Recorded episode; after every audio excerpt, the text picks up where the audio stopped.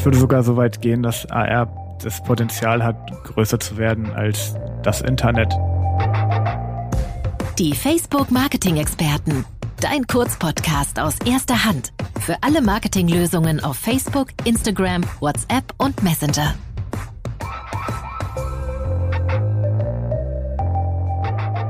Moin Moin und herzlich willkommen zu den Facebook Marketing Experten. Heute mit Marte und Marc. Wir werden heute mal über das Thema Augmented Reality sprechen. Super spannend. Ich bin Riesenfan. Äh, grundsätzlich kennt ihr wahrscheinlich schon Spark AR. Das ist unsere Entwicklungsumgebung. Kann man sich runterladen auf einen Mac. Dann kann man selber mal damit rumprobieren und mal eigene Filter und AR-Experience bauen. Das Ganze geht für Facebook und für Instagram. Ich habe da selbst schon mal ein bisschen hier und da mit rumexperimentiert, meine eigenen Filter ausprobiert und hochgeladen bei Instagram super cooles Tool, empfehle ich nur, spielt da mal mit rum. Aber jetzt mal zu den echten Experten auf dem Thema. Denn ähm, Marte, erzähl doch mal ein bisschen zu dir. Was machst du? Wer bist du? Leg doch mal los. Ich bin Marte Steinfort. Ähm, ich bin Kreativdirektor ähm, und äh, jetzt im AR-Bereich seit einigen Jahren aktiv und ähm, seit kurzem auch tatsächlich ähm, Teil von Facebook bei den Facebook Reality Labs als Prototyper für AR angestellt. Okay, jetzt haben wir alle ein besseres Bild von dir. Ähm, Im letzten Interview, du warst ja schon mal Teil unserer Deconstructed Series, ähm, damals noch als Creator, da hast du schon sehr, sehr viele spannende Dinge rund um Augmented Reality erzählt. Ähm, wir verlinken das mal in den Show Notes, damit ihr euch das alle nochmal anhören könnt, wer es vielleicht verpasst hat. Aber kommen wir direkt mal zu dir, Marc. Was machst du hier in der Runde? Wie passt du hier rein? Erzähl mal ein bisschen. Ich bin seit etwas über sieben Jahren bei Facebook im Creative Shop angestellt. Wir sind ein Team, das Agenturen und ihren Kunden hilft, Kampagnen zu entwickeln, Ideen umzusetzen auf allen Plattformen und Interfaces, die Facebook so hat. Und habe mich jetzt seit zwei Jahren ein bisschen spezialisiert auf das Thema AR und mich da eingearbeitet und bin heißt jetzt auch offiziell AR Collaborator. Ja, schön. Glückwunsch dazu. Geiler Titel. Glückwunsch, Marc. Vielleicht steigen wir direkt mal mit der ersten Frage ein. Ähm, habt ihr aktuell irgendeinen Lieblings-AR-Effekt, den ihr gerade benutzt? Marte, vielleicht startest du mal ein. Du bist irgendwie am dichtesten dran. Ja, also was mich halt sehr interessiert, also die AR-Effekte, die man so kennt, das sind ja diese Face-Filter immer, wo man dann halt so Hasenohren hat und so. Mhm. Und das finde ich persönlich jetzt ähm, mehr so ein bisschen so gimmick, gimmicky. Und ich, ähm, mich interessiert der World AR mhm. sehr, also wo man dann halt quasi in der Welt Sachen sieht. Ähm, das ist natürlich jetzt im Moment mit dem Telefon so ein bisschen mittelinteressant, weil niemand jetzt sein Telefon am ausgestreckten Arm stundenlang hält. Aber wir wissen ja alle, dass ähm, zum Beispiel Apple auch an äh, Brillen arbeitet und äh, falls es das mal gibt, dann ist es eine sehr, sehr interessante Zukunft. Und das ist, was mich an der Technologie besonders interessiert. Also dieses Versprechen eigentlich eher als das, was jetzt im Moment so ist, wobei das natürlich gerade auch schon interessante und coole Sachen gibt. Ja, total. Also die Zukunft wird da noch einiges bereithalten, da bin ich auch ganz sicher. Marc, hast du einen AR-Effekt gerade, den du besonders gut findest? Ich habe gerade von N26 einen ganz interessanten Effekt gesehen zum Weltfrauentag. Da geht es darum, dass auf allen Geldscheinen der Welt oder fast allen Geldscheinen der Welt immer nur Männer drauf sind. Und die haben einen AR-Effekt entwickelt, wenn man einen Geldschein anguckt, ähm, ersetzt er den Mann da drauf durch eine berühmte Frau. Und das fand ich ein, eine ganz interessante Anwendung und eben auch tatsächlich, wie du Mathaus hast, nicht so ein Selfie-Effekt mit lustigen Hasenohren, sondern etwas, das in, in der Welt was macht und tatsächlich auch ein bisschen, ein bisschen mehr Tiefe hat und ein bisschen mehr, mehr Sinnhaftigkeit. Marc, super Beispiel dafür. Ähm, man merkt, dass das hier nicht geskriptet ist, denn genau das wäre auch mein Effekt gewesen, den ich vorgeschlagen hätte. Jetzt stehe ich so ein bisschen blank da, aber ich probiere mich immer gerne noch an den ganzen fancy Hasenohren-Effekten aus, die ich dann auch gerne mal hier unter aufsetze und auf meinem Instagram-Profil dann irgendwie veröffentliche mit allen Spielereien, die AR dann immer gerade so hergibt. Ähm, Augmented Reality bei Instagram, ähm, findet ihr, ist das irgendwie noch eine Spielerei oder ist das schon eine ernsthafte Anwendung, Marc? Was sagst du da dazu?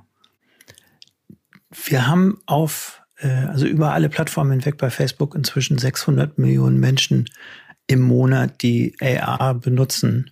Und äh, also das ist längst, längst über den, über den Statusspielerei hinaus gewachsen.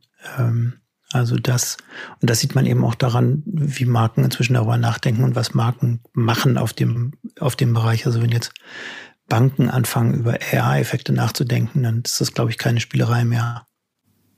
Okay, Harte, wie sieht es aus deiner, aus deiner Perspektive aus? Gibt es da so ernsthafte Anwendungen schon oder siehst du das eher noch so im Bereich der Spielerei? Du hast ja eben schon das Thema Hasenohren angesprochen. Ja, also ich wollte noch sagen, ich habe einen Effekt jetzt kürzlich gesehen äh, für eine City-Tour in Antwerpen, den ich richtig cool fand. Das ist halt ein World AR-Effekt, wo man eben auf Poster ähm, sein Handy richten kann und das äh, dann halt Sachen in der Welt passieren. Äh, das fand ich richtig gut gemacht. Und ähm, die Frage ist natürlich, was Anwendungen angeht, was eigentlich so der Use Case von AR ist. Also es gibt einmal natürlich dieses naheliegende utilitaristische, also so Wayfinding, irgendwie äh, eingeblendeten Pfeil, wo ich hinlaufen muss. Das ist eine sehr naheliegende Anwendung. Aber nochmal, das wird sicherlich nicht so gut funktionieren, weil keiner das Handy die ganze Zeit vors Gesicht sich halten wird. Und ich glaube eigentlich schon, dass halt so dieser spielerische, Ange dieser spielerische Ansatz sei es Hasenohren oder was auch immer, dass es schon ein ähm, interessanter Zugang zu dem ganzen Thema ist, weil halt die Leute sich dran gewöhnen und weil halt äh, viele Sachen ausprobiert werden, die dann vielleicht zu interessanten Anwendungen oder Methoden führen können, wo man das jetzt noch gar nicht so absehen kann, was es dann sein wird. Mhm, total, total. Da bin ich auch ganz bei dir. Und seht ihr schon so Anwendungen so für, für den E-Commerce-Bereich? Also jetzt zum Beispiel, wenn ich daran denke, wir sitzen irgendwie immer noch Corona-bedingt alle in unseren Homeoffices gerade. Ähm, seht ihr Anwendungen für E-Commerce da nochmal im Speziellen? Also es gibt auf jeden Fall coole so Trial, äh, Try-on-Sachen für Brillen und ähm, für andere Sachen, äh, die, wo der Benutzer dann quasi schon mal so virtuell ähm, das entsprechende Stück ähm, ausprobieren kann, bevor er das dann bestellt. Das ist natürlich super naheliegend und auch super naheliegender so End-to-End-Flow, dass ich sehe halt eine Ad und dann für eine Sonnenbrille oder so, da kann ich die ausprobieren und dann quasi direkt bestellen. Also das ist natürlich super naheliegend und total der sinnvolle Use Case. Total. Das kann man aktuell schon implementieren. Ja, super cool. Ich habe auch schon die eine oder andere Brille mal aufgesetzt, um es direkt auszuprobieren. Ja, oder ähm, auch ähm, Objekte, Möbel. Ja, total. Möbel ist, ist das, was mir auch spontan einfällt, also was, was äh, unser Team eben auch schon äh, mit einigen Kunden getestet hat, dass du ein Sofa nicht blind kaufen musst, sondern du kannst es dir eben einfach vorher schon ins Wohnzimmer stellen und gucken, wie sieht das aus, welche Farbe ist die beste irgendwie zu deiner Tapete ähm, und, und passt das überhaupt von der Größe her? Das sind alles Sachen, die du ja im Laden nicht machen kannst. Ja, so, total super gerade für, für diverse Möbelhersteller sicherlich total spannend. Und ähm, das ist jetzt so ziemlich hands-on zu sagen, okay, ich stelle mir ein Möbelstück irgendwo hin, ich probiere mal so eine Brille aus. Ähm, habt ihr erfolgreiche Cases eher, die eher so aus einer, aus einer Markenrichtung kommen? Also was seht ihr so an coolen, wirklich coolen Cases, wo das darüber hinaus genutzt worden ist, weg von sowas Praktischem und dann vielleicht auch noch direkt eine Anschlussfrage dann daran. Und was sind so Erfolgsfaktoren? Also was macht so einen guten Case dann eigentlich aus? Und äh, Marc, vielleicht startest du da mal ein. Du bist ziemlich dicht dran, ähm, als Teil vom Creative Shop an so wirklich Projekten dann mitzuarbeiten auch. Das Tolle an AR ist, dass du ein Markenerlebnis, also so als Verbraucher ein Markenerlebnis haben kannst, dass du selber steuerst.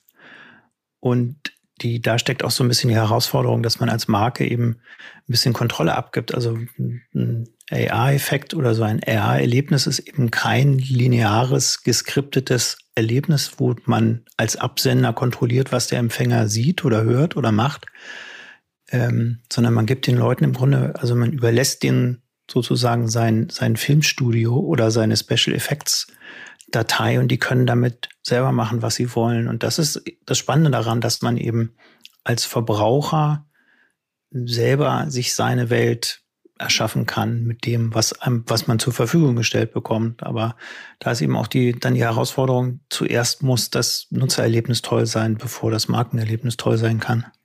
Und hast du da einen konkreten Case im Kopf, wenn du da gerade drüber sprichst? Na, es gibt viele so, ähm, viele äh, gerade so Make-up-Effekte oder so Stileffekte, da sind, sind wir dann eben eher bei den, wieder so bei den Selfies, die dann aber nicht so hasenohrig sind, sondern, sondern ein bisschen interessanter und ein bisschen, bisschen ähm, extravaganter sind, wo gerade ähm, Modemarken oder, oder, oder Luxusgüter ähm, bisschen mutiger sind oder ein bisschen, bisschen weitergehen und weniger funktional denken. Ich will jetzt unbedingt, dass der Benutzer mein Logo eine Minute lang anguckt und ähm, den Leuten einfach mehr Möglichkeiten gibt, sich selbst auszuprobieren. Weil das Ziel ist ja, dass die, oder das Ziel ist meistens, dass die Leute den Effekt benutzen, um, in, um, um ihre Stories zu posten. Und so ist ja auch der letzten Endes das Nutzungsverhalten. Ich bin mein, ich bin in Instagram und will was posten und gehe durch meine Effekte und gucke, was ist jetzt, was könnte ich jetzt benutzen, das irgendwie meine Story interessanter macht oder schicker macht oder lustiger macht. Okay. Genau, das ist auf jeden Fall eine gute Strategie, dass man halt in der Kommunikation weggeht von, ich bin jetzt halt jemand, der eine Botschaft verbreiten möchte, hinzu, was ist es für den Benutzer für ein Werkzeug und was kann der damit ausdrücken oder wer kann der damit sein. Also ich mache immer diese Analogie, wenn man halt einmal ganz weit zurücktritt und sagt, irgendwie im Fernsehen war eine gute Strategie, für Markenkommunikation einfach einen hohen Durchsatz zu haben, weil die Leute kommen halt nicht drum rum. Irgendwie, weiß nicht, es gibt drei Sender, können die mhm. wegschalten. Und wenn du überall die Werbung hast, dann kommst du nicht drum rum. Dann im Internet ist es so, dann mache ich einfach, klicke ich einfach das Banner weg. Wenn es mir nicht gefällt, dann ist halt diese Prämisse Content, dass man eben die Idee hat, okay, wenn ich interessante Geschichten erzähle, dass die Leute freiwillig dranbleiben oder sogar extra dahin gehen, dann gewinne ich. Und ich glaube, dass halt jetzt in diesem AR-Bereich nochmal ein neuer Paradigmenwechsel stattfindet, dass es halt nicht darum geht, eine Geschichte zu erzählen primär, sondern mehr halt ein Werkzeug zu kreieren, damit der Benutzer selber dann halt sich dadurch ausdrücken kann und seine Identität dadurch kommunizieren kann. Das sind die Effekte, die erfolgreich sind. Okay, ja, das sind spannende Erfolgsfaktoren, die du da nennst. Also im Endeffekt User Centricity und wie kann ich den User empowern, damit er quasi da mit diesem Tool eigentlich neue Dinge anstellen kann. Hast du einen konkreten Case, der dir da so einfällt, der dich irgendwie beeindruckt hat oder den du einfach in Erinnerung hast? Also bisher sind es ähm, viele so Novelty Factor Sachen so, dass es halt so ein bisschen so ähm, ja Witze sind oder sowas, die dann halt geteilt werden. Also alles so ein bisschen äh, diese Meme-Kultur wird dadurch halt aufgenommen. Und das äh, bestätigt sich dadurch eigentlich auch ein bisschen so die These, dass es halt wirklich so eine Tagesaktualität hat. Und da kann man ja dann gar keine so vorgefertigte Ge Markengeschichte erzählen, wenn ich irgendwie so reagieren muss auf irgendein kulturelles Phänomen, was dann gerade so passiert. Und ähm, das ist natürlich immer auch so ein bisschen Glückssache, was dann halt gerade davon klappt oder nicht. Mal eine ganz kurze Unterbrechung. Ich freue mich immer super über euer Feedback, aber auch über eure Wünsche und eure Kritik und Anregungen sende mir doch direkt mal eine Mail an das Facebook-Update at fb.com. Wenn du Bock auf mehr Podcasts und unsere Webinare hast oder unser Newsletter abonnieren willst, dann geh doch mal direkt auf fb.me slash Facebook Marketing. Jetzt aber mal wieder direkt zurück ins Gespräch und in den Podcast. Ich glaube, Kultur ist genau das richtige Stichwort an der Stelle. Ich erinnere mich auch an einen Effekt. Ich bin jetzt ein bisschen Graphic Novel Nerd an der einen oder anderen Stelle. Und ähm, es gab mal Watchmen als Film und da kam dann irgendwo, nee, als Serie kam er dann auch nochmal raus, glaube ich. Und da gab es auch nochmal einen AR-Effekt, wo man dann halt irgendwie wirklich dann in diesen ganzen Graphic Novel-Look einsteigen konnte, der dann ja schon sehr speziell ist. Und ich glaube, das ist dann auch nochmal interessant, wie ich trotzdem als Marke dar darstellen kann, mich, also mich damit ein einbinden kann, aber auch natürlich irgendwie so ein kulturelles Zeitgeistthema irgendwie treffen kann. Mhm. Andere Frage. Also wenn ich jetzt, ich arbeite ja viel mit Kreativagenturen zusammen, aber auch punktuell natürlich mal mit Kunden und Marken. Ähm, was würdet ihr denen so an Tipps geben, ähm, wenn die starten wollen würden? Wenn die einfach mal sagen, komm, ich will jetzt mal irgendwie anfangen, ich will jetzt mal in AR mich ausprobieren oder ich will auch einfach direkt mal mit einem Best Practice einstarten. Martha, was wäre da so dein Tipp, wenn du das gefragt werden würdest? Ähm, gerade also vielleicht in deiner alten Rolle als Creative Director, da kam es genau, sicherlich also mal vor zunächst einmal würde ich da Verständnis erstmal ähm, darum bitten, irgendwie, dass halt AR ist, glaube ich, jetzt nicht eine, ist, man kann jetzt nicht sagen, okay, ich mache eine Plakatkampagne oder ein AR-Filter so. Ne? Das ist halt nicht äh, vergleichbar, sondern es ist halt eine zusätzliche Kanal, durch den man halt sein Publikum erreichen kann und vielleicht auch eine bestimmte Gruppe des Publikums besser erreichen kann als durch traditionelle Kanäle. Aber es ist jetzt halt nicht, wo man so einfach sagt, ich mache jetzt die ganze Kampagne AR-Effekt. Es sei denn, die Idee eignet sich so super gut dafür und dann kann man halt durch den AR-Effekt dann irgendwelche Presse generieren oder so, ne? Und ansonsten haben wir das eigentlich schon aus meiner Sicht schon ganz gut gesagt. Also die, das Hauptproblem ist halt, dass genau wie alles an Social Media äh, die AR-Effekte selber, die ähm, kann man natürlich jetzt bewerben durch Ads auf Facebook oder auf Instagram oder auf einer Website oder als Banner oder sonst wie, aber die haben selber, abgesehen von dem Algorithmus und diesem Tray, ähm, äh, kommen die ja nicht an die Leute, es sei denn, die gehen halt viral und das wollen natürlich alle, ne? Aber das ist natürlich schwer, schwer zu manufacturen. Ähm, da weiß ich nicht, glaube ich nicht, dass es jetzt da so ein besonders gutes äh, Patentrezept gibt. Wie macht man jetzt einen viralen Filter? Also es ist, es ist sehr schwer zu sagen, welche jetzt viral gehen und welche nicht. Ja, aber genau, genau wahrscheinlich richtig, wie du sagst. Ne? Es muss Teil einer größeren Kampagne sein. Man könnte sich jetzt nicht nur darauf verlassen, sondern es ist Teil des Gesamtsystems und dann nur ein Element davon. Sicherlich, wie du auch sagst, wenn die Leute inspiriert werden, spielt bestimmt sowas wie irgendwie, habe ich das schlau eingebunden in eine Creator-Kampagne irgendwie, dass die diesen einsetzen und dass andere Menschen Spaß daran finden. Aber Marc, hast du noch eine Perspektive dazu, wie du so Marken und Agenturen empfehlen würdest, damit umzugehen? Du bist ja auch im engen Austausch mit denen. Das ist sich ganz genauso. Also die, die Erfahrung, die wir haben, ist eben, dass die da, wo ein AR-Effekt im Zusammenspiel mit anderen Werbemitteln oder mit anderen Elementen äh, daher kommt, einfach viel besser funktioniert, als wenn man jetzt sagt, okay, wir, unsere ganze Kampagne ist der AR-Effekt und wir stecken ganz viel Geld in die Bewerbung von dem Effekt. Hm, das funktioniert meistens nicht so gut. Und ähm, die Frage, die man sich eben stellen muss, ist als erstes mal, was will ich überhaupt erreichen? Was sind, was sind auch meine Ziele mit der Kampagne und was sind dann die Ziele, die der, die der AR-Effekt erreichen kann? Und dann darauf überlegen, was könnte man machen oder wie könnte das aussehen? Wie könnte die, ähm, es jetzt irgendwie eine Produkteinführung ist, wie könnte man eine Produkt, wie könnte AR eine Produkteinführung unterstützen oder wie könnte AR Aufmerksamkeit erregen für meinen neuen Duft?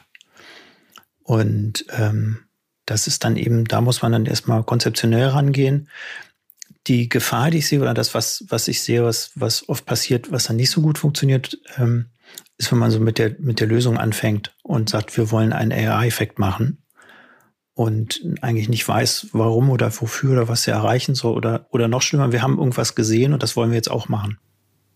Hm. Also und, du sagst, die Zielsetzung ist eigentlich ganz wichtig, bevor ich eigentlich anfange, einfach ja. zu sagen, ich mache jetzt mal einen AI-Effekt, sondern eigentlich will ich ein Produkt bewerben, will ich irgendwas für die Marke machen, will ich irgendwie das vielleicht als Absatzinstrument nutzen, weil ich mir das Sofa schon irgendwo hinstellen kann. Also die Gedanken gehen laut dir, Marc, erstmal voran, bevor ich anfange zu sagen, komm, ich muss auf alle Fälle was im Bereich AR machen, richtig? Ja.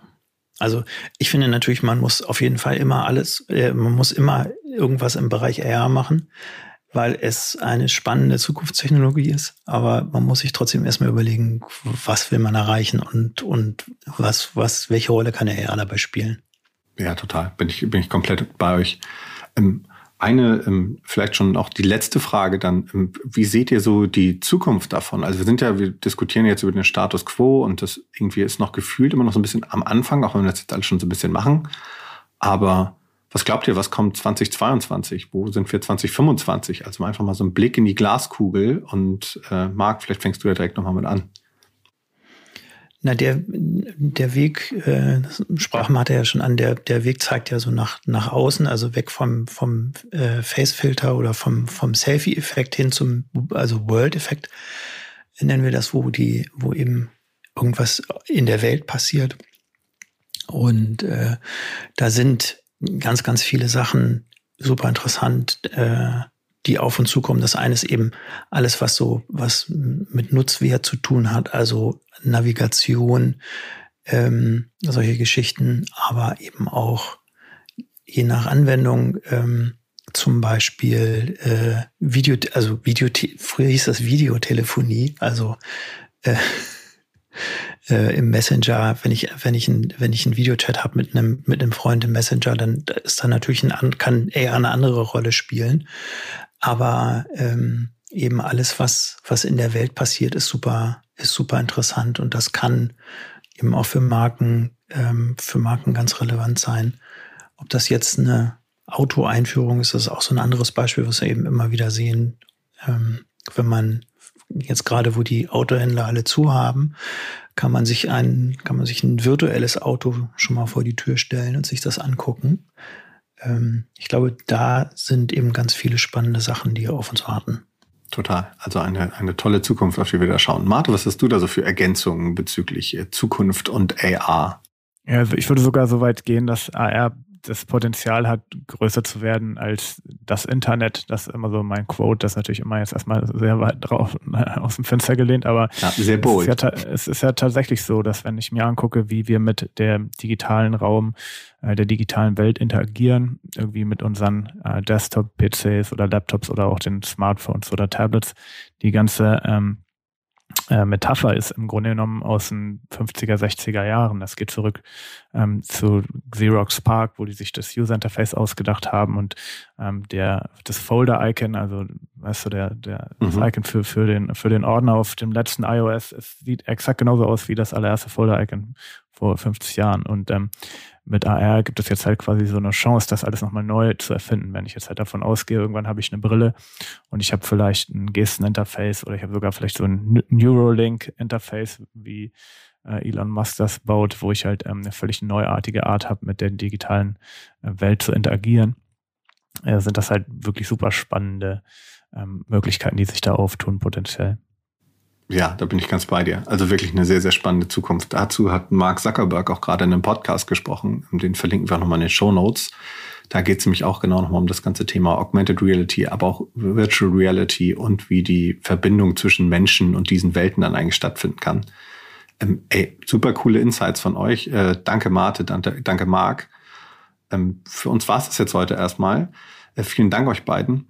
Ähm, das wird aber sicherlich nicht das letzte Mal in diesem Jahr gewesen, dass, dass wir über Augmented Reality gesprochen haben. Das bleibt total spannend. Ähm, ich glaube, da kommt noch ganz, ganz viel auf uns zu und wir werden uns sicherlich nochmal hören. Danke euch beiden, danke da draußen. Ciao. Ciao. Danke auch. Tschüss. Das Facebook Update. Deine wöchentliche Podcast-Dosis aus erster Hand rund um das Thema Digitalisierung. Jetzt abonnieren in der Podcast-App eurer Wahl und up to date bleiben. Dieser Podcast wird produziert von Podstars bei OMR.